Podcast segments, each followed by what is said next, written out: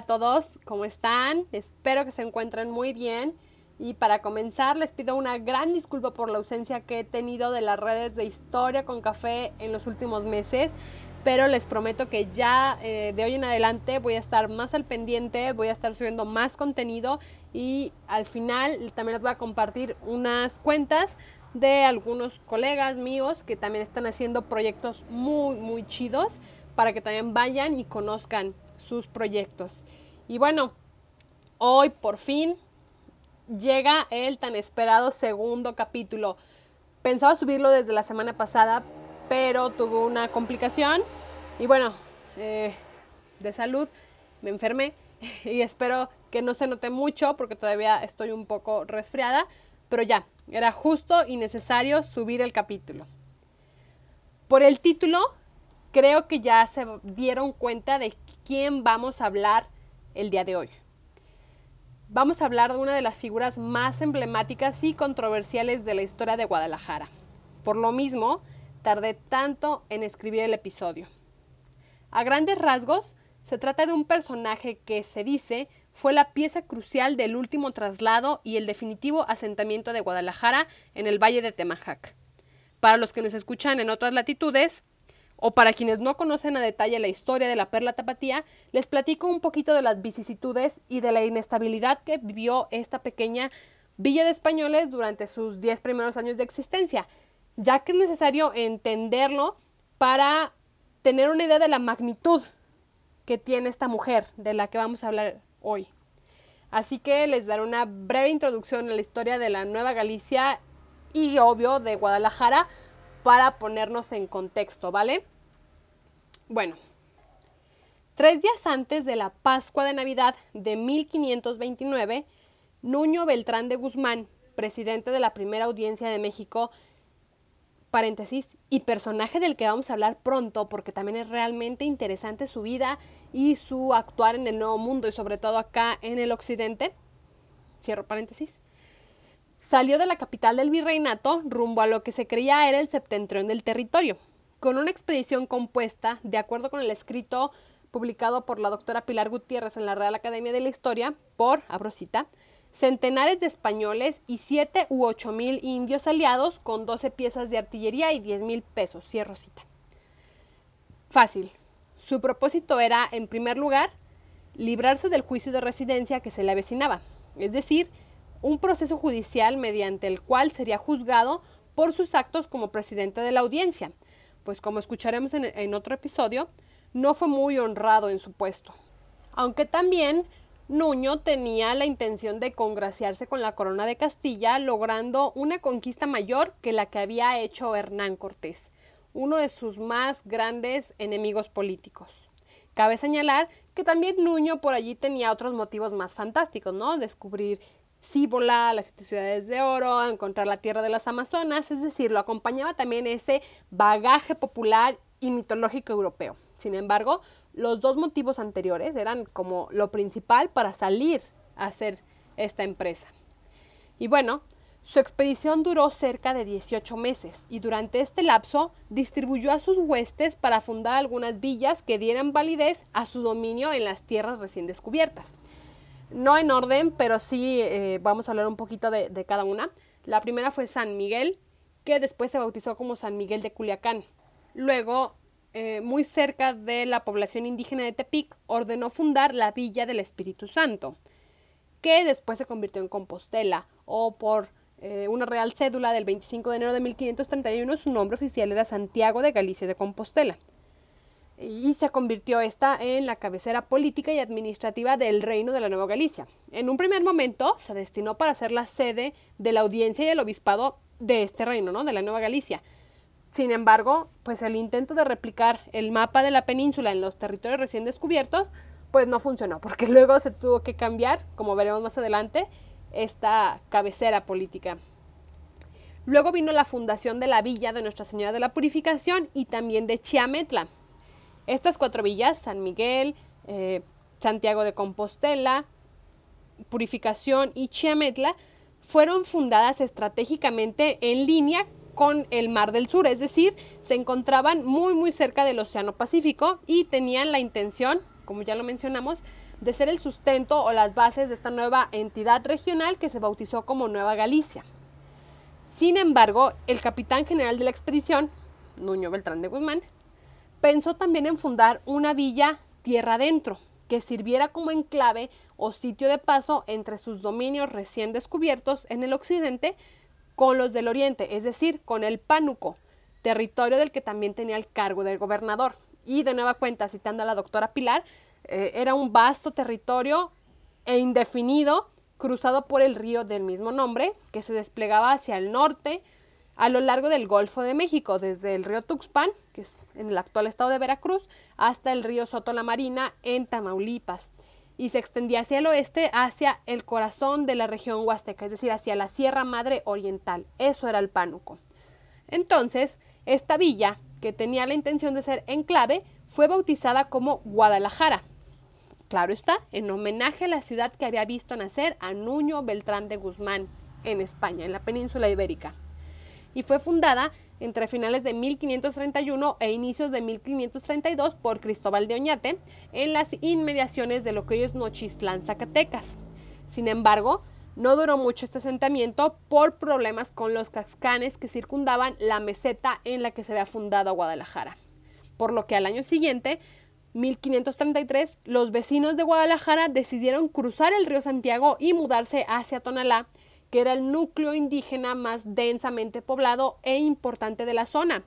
Además, se dice que Tonalá era una tierra de temperatura muy templada y próspera. Pero ¿cuál fue la sorpresa de estos vecinos de Guadalajara? Que al enterarse del traslado, Nuño Beltrán de Guzmán prácticamente los corrió y los obligó a mudar de nueva cuenta la villa puesto que él esperaba obtener las tierras de Tonalá en recompensa por sus servicios a la corona, así como Cortés había obtenido su título de Marqués del Valle de Oaxaca, pues Nuño esperaba fundar en Tonalá su marquesado. Por eso, pues, claramente no, no le gustó que los vecinos se vinieran a fundar acá Guadalajara. Entonces, de nueva cuenta tuvieron que, que mudar la ciudad y lo que les había indicado Nuño era que volvieran a cruzar el río. Y pues sí, eso fue lo que hicieron. Cruzaron de nuevo la, barranca, el, el, río Santiago, y se establecieron en el pueblo de Tlacotán hacia 1535. Este asentamiento fue en el que más tiempo duró Guadalajara, pues la villa permaneció allí cerca de seis años. Incluso fue en este lapso en el que a Guadalajara se le otorgó desde Madrid su título de ciudad y su escudo de armas. Exactamente, eh, pues esta, este premio, este, este, pues su título le llega, o más bien se expide en 1539 por órdenes de Carlos I de España, el conocido Carlos V. Sin embargo, la ciudad seguía sufriendo a causa de la rebeldía de los caxcanes. Todos sus ataques, sus embates de estos indios belicosos, pues pusieron en riesgo la estabilidad de la villa los constantes asedios eh, que vivía casi llegaron a vencer la resistencia peninsular. Hago un paréntesis aquí para explicar este episodio conocido como la Guerra del Mixtón, si bien su momento más álgido fue 1541 cuando casi desaparece la ciudad de Guadalajara, no lo podemos entender como algo llano y breve y así, ¿no? De 1531 y ya, sino que fue un movimiento que duró varios años y abarcó gran parte del territorio de la Nueva Galicia pues estuvieron levantados los indios de diversos lugares como Tepic, el Teúl, Tlaltenango, Juchipila, claro, Nochistlán, pero también de otros puntos más al norte de la Nueva Galicia como Culiacán.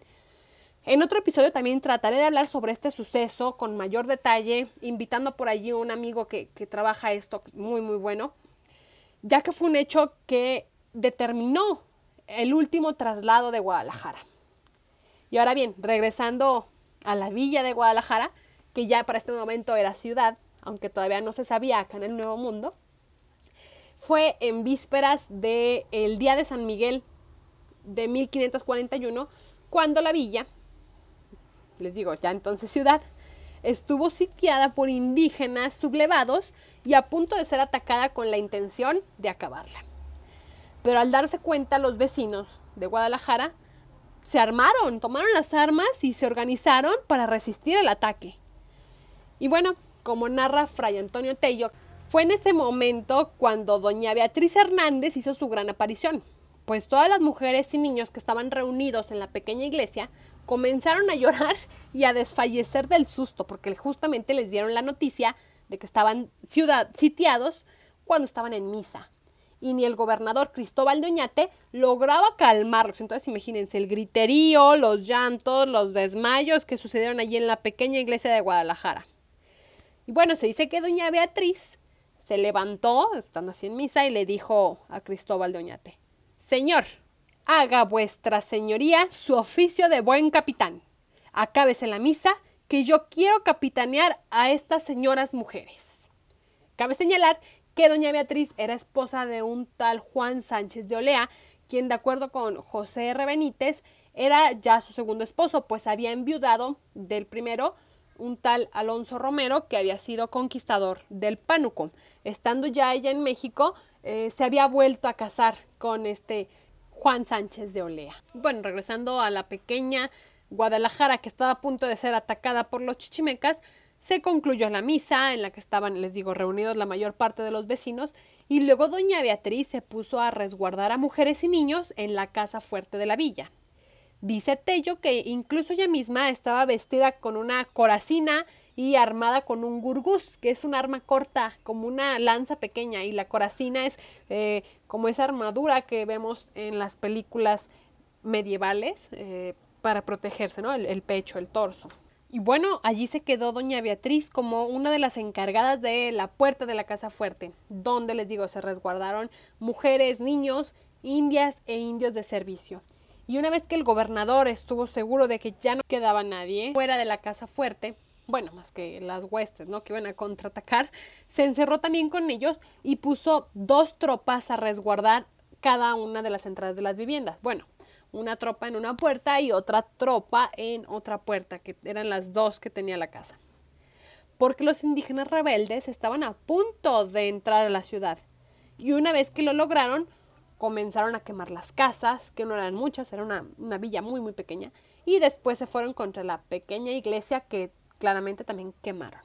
Y luego, claro está, se fueron contra la casa fuerte, pero los vecinos españoles lograron defenderla valerosamente e incluso obligaron la retirada de los indios rebeldes. Sin embargo, sigue narrando Fray Antonio Tello, que un indígena que tenía aspecto como de gigante logró romper el cerco y entrar a la casa fuerte a darle batalla a los españoles. Sin embargo, ellos no lo mataron por lástima, solamente lo encerraron con ellos. Pero doña Beatriz, cuando escuchó todo este borlote que, se estaba ocasionando dentro de la casa, fue a ver qué era. Entonces se dio cuenta de que justamente había entrado por la puerta en la que su esposo Juan Sánchez de Olea era, era el capitán encargado y riñéndolo, aun cuando estaba tratando de, pelear contra el invasor, eh, le dijo a todos los que estaban allí defendiendo que, que lo dejaran, que se lo dejaran a ella. Entonces, pues, ¿qué pasó? Imagínense. Que se comenzaron a reír todos de doña Beatriz. Y en eso, que se le deja ir el indio. Pero reaccionó tan rápido Narratello que también arremetió contra él y le dio en la cabeza con un terciado que también ella traía. Es decir, una espada de hoja ancha, pero un tercio más corta que las ordinarias. Y que así como Goliat cayó al suelo y todavía doña Beatriz le puso el pie en el cuello y todavía le propinó dos estocadas que ahora sí lo mataron. Entonces se dirigió a su marido y muy, muy galla, muy brava, le dijo que a él era quien debería haberle hecho tal cosa por haberle permitido la entrada a aquel indio. Entonces se dan cuenta ante qué mujer estamos, o sea, la valentía que tuvo de salir de su espacio asignado para demostrar de lo que era capaz. Bueno, considerando que su existencia fue verídica, porque mucho se ha especulado si realmente existió o no doña Beatriz, pero eso es algo que tocaremos más adelante. También por allí el mismo José R. En el artículo que ya cité arriba y que ya saben, se les voy a dejar todas las referencias en la página de Facebook cuando eh, se publique el capítulo, eh, hace una breve disertación sobre diversas mujeres que se llamaban igual, ¿no? Que se llamaban Beatriz Hernández y que fueron sus contemporáneas para desvelar cuál de todas había sido la Beatriz Hernández de Guadalajara. Si les interesa leerlo, yo lo tengo en PDF, ya saben. Eh, es, mándenme mensaje eh, a cualquiera de mis redes sociales de Historia con Café y con mucho gusto se los comparto. Fue una de las lecturas que tuve en mi clase de Historia de Guadalajara y la verdad es muy buena. Habla de todos estos eh, conquistadores que vinieron a fundar Guadalajara. Y ahora sí, retomando la batalla de la víspera del 29 de septiembre de 1541, después de que doña Beatriz mató a este indígena gigante y las demás tropas rebeldes ya se habían retirado, los españoles se volvieron a armar para atacarlos de sorpresa.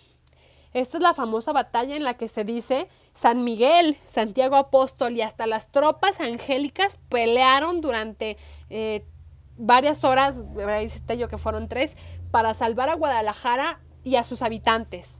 Al día siguiente, ya cuando todo parecía estar en calma, claro, se me ha quedado durante la noche varias guardias, ¿no? Para, para vigilar. Pero ya, ya cuando vieron que todo estaba tranquilo a la mañana siguiente, los vecinos victoriosos organizaron una misa en acción de gracias en la que juraron por patrono de Guadalajara al señor San Miguel y le prometieron sacar, o más bien prometieron sacar el pendón para recorrer las calles de manera vitalicia para mostrarles su agradecimiento. Así como en Ciudad de México, eh, el 13 de agosto, el día de San Hipólito, también se hacía una gran procesión con el pendón en la que participaban cabildo eclesiástico, cabildo civil, eh, creo que también participaba la Real Audiencia, porque acá en Guadalajara sí, claro que me imagino que también allá, y así como los gremios, las cofradías, eh, las órdenes religiosas y un montón de, gente que participaba, pues también en Guadalajara se hacía, pero se hacía el 29 de septiembre para conmemorar a San Miguel. Y bueno, una vez que, que ya descansaron, recobraron fuerzas, el gobernador Oñate mandó que se reuniera el cabildo en regimiento, los capitanes y los vecinos principales de la villa, para determinar qué hacer después de que casi colapsó Guadalajara ante el ataque Caxcán abro paréntesis, no narré así como toda la batalla en la que les digo participa, donde según eso sale eh, San Miguel y Santiago Apóstol, porque eso lo quiero tratar en, otro episodio, pero ya esto es posterior a la batalla. Ya aquí ya pasó la batalla, ya Guadalajara se salvó, eh, quedaron miles, miles de indígenas muertos alrededor de Guadalajara, pero ya ellos, ya los españoles estaban muy felices, ya habían jurado por patrono a San Miguel y ahora ya ya se habían reunido en Cabildo para discutir qué seguía después de que casi su ciudad desaparece. Les digo, ya eh, reunidos, pues se empezaron a, a decidir qué era lo mejor para Guadalajara, ¿no? Y claro, todos llegaron a la decisión de mudarla. Sin embargo, volvió a aflorar entre ellos el pendiente de no saber a dónde. Pues recuerden, estaban temerosos de ser de nueva cuenta expulsados por Nuño Beltrán de Guzmán cuando éste regresara a la Nueva España. Ya estaba, ya estaba en España y como les, había como les habían sucedido en Tonalá, ¿no? Sin embargo, eh, pues ellos esperaban hacer la mudanza o tenían previsto eh, algún lugar ubicado entre Tonalá y Ocotlán, mientras que otros proponían eh, la mudanza hacia el Valle de Temajac o Toluquilla, dice Tello, Tuluquilla. Sin embargo, desesperada por la incapacidad de decidir de los hombres que estaban en Cabildo, entró doña Beatriz, alzó la voz y les dijo, abrosita, así como, como lo narra Tello. Acaben los señores de determinar a dónde se ha de hacer esta mudanza, porque si no, yo quiero y vengo a determinarlo, y que sea con más brevedad de lo que han estado pensando. Cierro cita. Entonces, todavía ya muy resuelta de su postura, pidió que su voto fuera tomado en cuenta. Les recuerdo, a pesar de ser mujer, pero ella misma sabía, bueno, esto lo narra Tello, que su decisión iba a ser más acertada que la que estaban teniendo los hombres en Cabildo. Entonces el gobernador Oñate claro, le da entrada, le concede un, lugar y continúa, ¿no? El debate sobre a dónde se iba a mudar Guadalajara. Y viendo a doña Beatriz que seguían sin ponerse de acuerdo, volvió a pedir licencia para hablar, alzó su, su mano y lanzó su tan conocida proclama, la que la eternizó en la historia tapatía. Abrosita. Señores, el rey es mi gallo y yo soy de parecer que nos pasemos al valle de Temajac. Y si otra cosa se hace, será en deservicio de Dios y del rey, y lo demás es mostrar cobardía. ¿Qué nos ha de hacer Guzmán? Pues ha sido causa de los trances en que han dado esta villa. Que si Dios no nos favoreciera y el amparo e industria de nuestro buen capitán, no hubiéramos tenido su vigilancia y cuidado, aquí hubiéramos perecido. Cierro cita. Ay, se me pone la piel de gallina de leerlo. Esta fue la hazaña entonces que inmortalizó a doña Beatriz Hernández en la historia de Guadalajara. Y bueno, después de haber tomado la decisión, el gobernador Oñate estuvo de acuerdo y mandó a Miguel Ibarra y a Juan del Camino a hacer como una eh, expedición de reconocimiento al Valle de Temajac para eh, decidir el lugar exacto a donde se mudaría la ciudad. Y bueno, llegaron, ya saben, al llano donde hoy se levanta la majestuosa ciudad de Guadalajara. Vieron que tenía un buen arroyo con agua, al que después se bautizó como San Juan de Dios, el río San Juan de Dios, y que también les trajo muchas complicaciones con el vital líquido. También lo vamos a hablar más adelante. Porque eh, solamente eso también lo vi en clase de, historia de Guadalajara. Solo tenía agua abundante en tiempo de lluvias, como en estas fechas, ¿no? Pero ya en tiempo de secas, pues nada. Ya también hablaremos del abastecimiento de agua en Guadalajara en otro capítulo. Además, también les digo, les gustó el terreno a, Juan de Ibarra y, a, perdón, a Miguel Ibarra y a Juan del Camino, porque el terreno era plano y así podían escapar, dice Itello también, si volvían a ser asediados por los caxcanes rebeldes. Y también eh, un punto a favor de la planicie en la que se eh, asentó Guadalajara es que facilitó el trazado de la ciudad y la repartición de solares entre los 63 vecinos, es decir, familias, que iban a asentarse en esta nueva ubicación. Ya también hablaremos después de la traza en Damero de Guadalajara, que es otro episodio sumamente interesante y que, eh, por ejemplo, en ciudades mineras, pues no, no se pudo dar. Pero en Guadalajara tuvo el beneficio de que sí. Y así fue como se decidió trasladar por cuarta y definitiva ocasión la villa de Guadalajara, que para entonces ya tenía bien ganado su título de ciudad. Recordemos la, defensa que hicieron estando en, Tlacotán. Y bueno, gracias al, al, arrojo y a la determinación de una mujer, que fue doña Beatriz Hernández, nos narra la historia. Desafortunadamente, como ya hablamos, eh, son pocos los datos que conocemos de ella, pero por fortuna, quedó grabada en la historia por su valentía. Gracias a la obra de Fray Antonio Tello, que es la que he estado citando tanto, quien fue que nos dio cuenta de este y otros hechos importantes para el occidente novohispano en su crónica miscelánea de la Santa Provincia de Jalisco. También luego hablaremos de Fray Antonio Tello, que es un personaje de suma importancia para la historiografía de Occidente. Ahora bien, solamente me quedan eh, apuntar algunas cosas en este episodio. Les digo, no hay mucho de Doña Beatriz pero pues yo tenía una deuda con ella y quería hacerlo, aunque sea un pequeño homenaje con este episodio.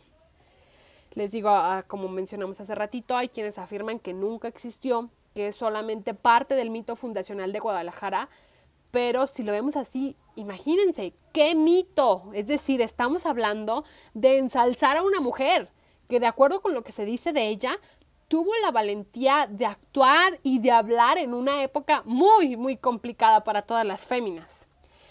Yo no soy la persona ideal para dar un juicio de valor sobre si doña Beatriz existió o no. Sin embargo, como tapatía, créanme que estoy muy, muy orgullosa de su figura. Y si fue real o no, es parte importante del, er, del legado y del orgullo de la ciudad. Pues a fin de cuentas, podemos decir que fue una mujer quien decidió el lugar definitivo al que se mudaría a Guadalajara y se estableció, recuérdenlo, eh, a mediados de febrero de 1542. Pues bien sabemos que no, no fue exactamente el 14 de febrero, esa nada más es la fecha simbólica, pero el traslado se hizo, les digo, aproximadamente a mediados de febrero. Y bueno, por eso cada 14 de febrero, fecha en la que Ciudad se viste de gala, se conmemora la memoria de Doña Beatriz y el último traslado y el definitivo asentamiento de Guadalajara. Por ahí las autoridades le dejan un gran arreglo floral a sus pies, van y se toman la foto, pero pues desafortunadamente no pasa de ser un evento de gran importancia, así como han privilegiado en los últimos años otros espectáculos, ¿no? Y eventos por allí en el centro histórico. Y bueno, en el marco de, estos festejos de cada año, eh, pues ahí aparece Doña Beatriz como parte de la fundación definitiva.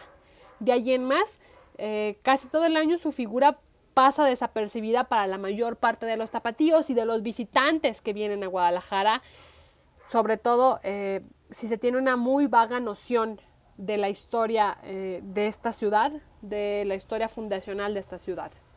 Solamente gracias al monumento que también ha inmortalizado su memoria es por lo que la ubican la mayoría de las personas. Y bueno, ¿qué podemos decir de esta estatua? Esa que se encuentra allí al costado sur del Teatro de Gollado, frente al eh, edificio ese bellísimo que está pintado de blanco a un lado del ex convento de San Agustín, me parece que es el Supremo Tribunal de Justicia del Estado de Jalisco. Pues esa escultura fue hecha por el escultor y pintor tapatío Ignacio Garibay Anaya en 1987, o sea, relativamente es muy, muy nueva.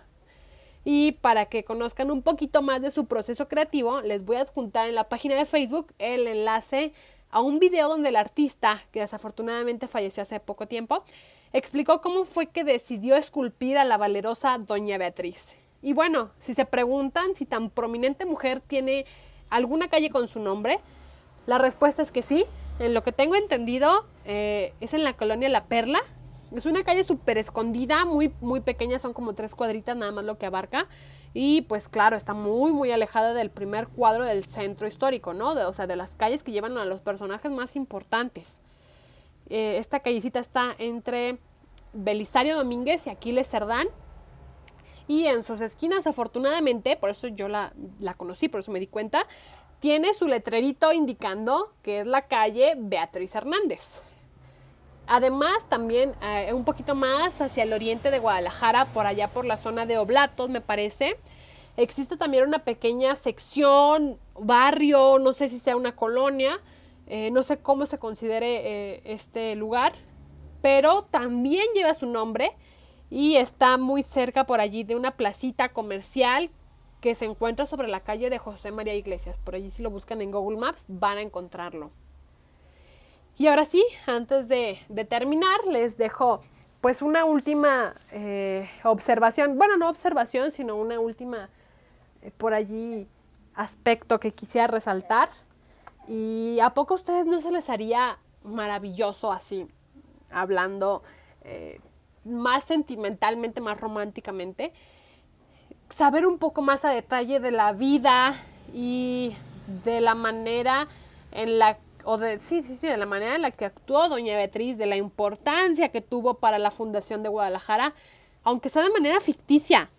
¿Se imaginan rescatar su imagen y las proezas que se narran, por ejemplo, que narra Tello, para tratar de construir, aunque sea un relato novelado, un, pequeño cuento de Beatriz Hernández, estaría padrísimo, ¿no?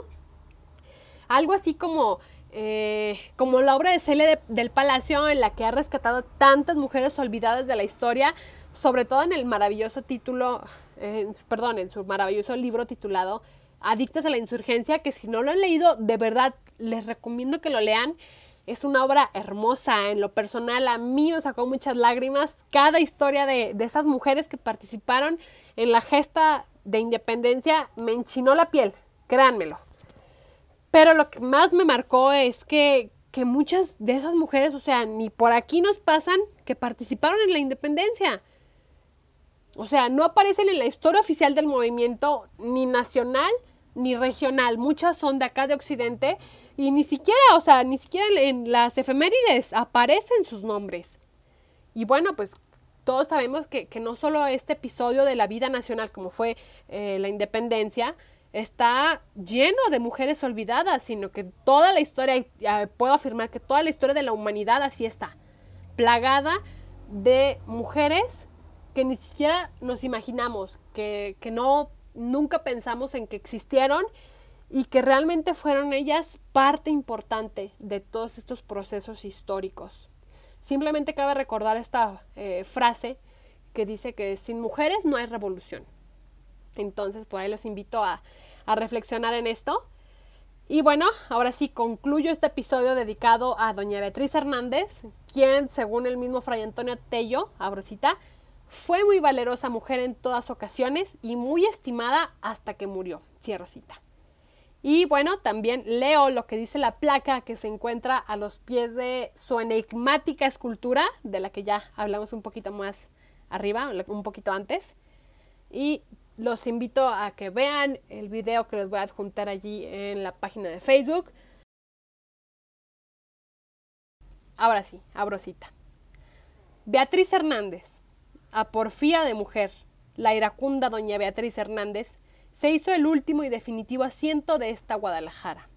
Doña Beatriz, toda resuelta y atrevida, gritó, Señores, el rey es mi gallo, y soy de parecer que nos pasemos al Valle de Temajac. Era doña Beatriz mujer intrépida y desenvuelta, esposa de Juan Sánchez de Olea. Mucho se distinguió por su arrojo y acometividad y fue después prominente vecina de esta ciudad. Y bueno, con esto concluyo el capítulo. Les agradezco mucho que lo escucharan hasta el final. Y como dije al principio, eh, le quiero recomendarles algunos proyectos que han estado desarrollando colegas y amigos míos, sobre todo mi buen amigo Rodrigo Aque, quien tiene eh, una página también de difusión histórica llamada El Delirio Histórico. Por ahí lo pueden encontrar en Facebook e Instagram. Y la verdad les recomiendo muchísimo, hace unas infografías muy interesantes, así en pocas palabras aprendes mucho. También eh, ya se los dejé en mis redes, pero les recuerdo, eh, Mario tiene, eh, Mario, mi, amigo y compañero también de la SOCIWAD, tiene también un podcast que se llama Tapatiólogos, escúchenlos. Por allí yo participé en, en, su segundo o tercer episodio, no sé, pero hablé sobre el Santuario de la Soledad entonces también los invito a que lo sigan. La verdad también está muy, muy padre su podcast. Mario solo tiene redes en Instagram. Entonces eh, vayan, escúchenlo, también está en, las plataformas y aprendan un poquito más de nuestra ciudad. Y bueno, muchísimas, muchísimas gracias. Estamos escuchándonos, los espero por allí, por mis redes. Recuerden, tengo allí la sección de Cinefobia en la que voy a estar compartiendo reseñas escritas por mí, por alguien que, no sabe absolutamente nada de cine, pero hago el intento. Y también estoy eh, a punto de sacar una eh, reseña, bueno, sí, una sección más bien de reseñas de libros. Si les interesa también escuchar sobre algún personaje en especial, escríbanme mis redes, mándenme mensaje y hacemos un programa biográfico, ¿no? Sobre algún personaje, sobre algún evento. Por ahí estoy pensando ya en otros personajes para los próximos capítulos, pero si alguien quiere escuchar uno en especial, díganme. Y bueno, muchísimas, muchísimas gracias. Nos estamos escuchando. Recuerden visitar mis redes sociales, compartir el capítulo para que llegue a más gente y muchas personas más conozcan la vida de doña Beatriz Hernández. Muchísimas gracias. Hasta luego.